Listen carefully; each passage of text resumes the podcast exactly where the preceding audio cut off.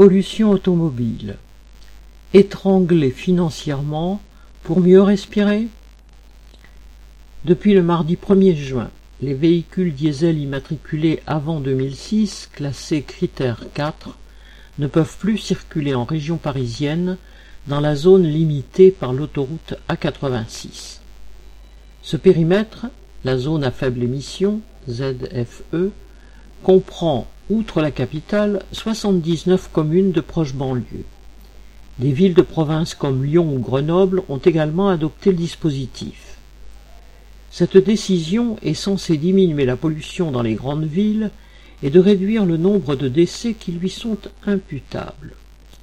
Cela est certes louable, même s'il y aurait bien d'autres mesures à prendre pour arriver à cet objectif, à commencer par le développement d'un réseau de transport en commun pouvant éviter aux travailleurs de prendre leur véhicule pour se rendre là où ils travaillent. Mais reste que l'obligation de remplacer sa voiture va prendre à la gorge la partie la plus pauvre de la population.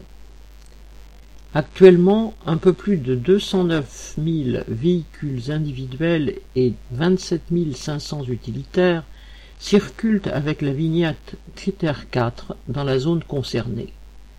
Leurs propriétaires, pour la plupart, n'ont pas les moyens de les remplacer.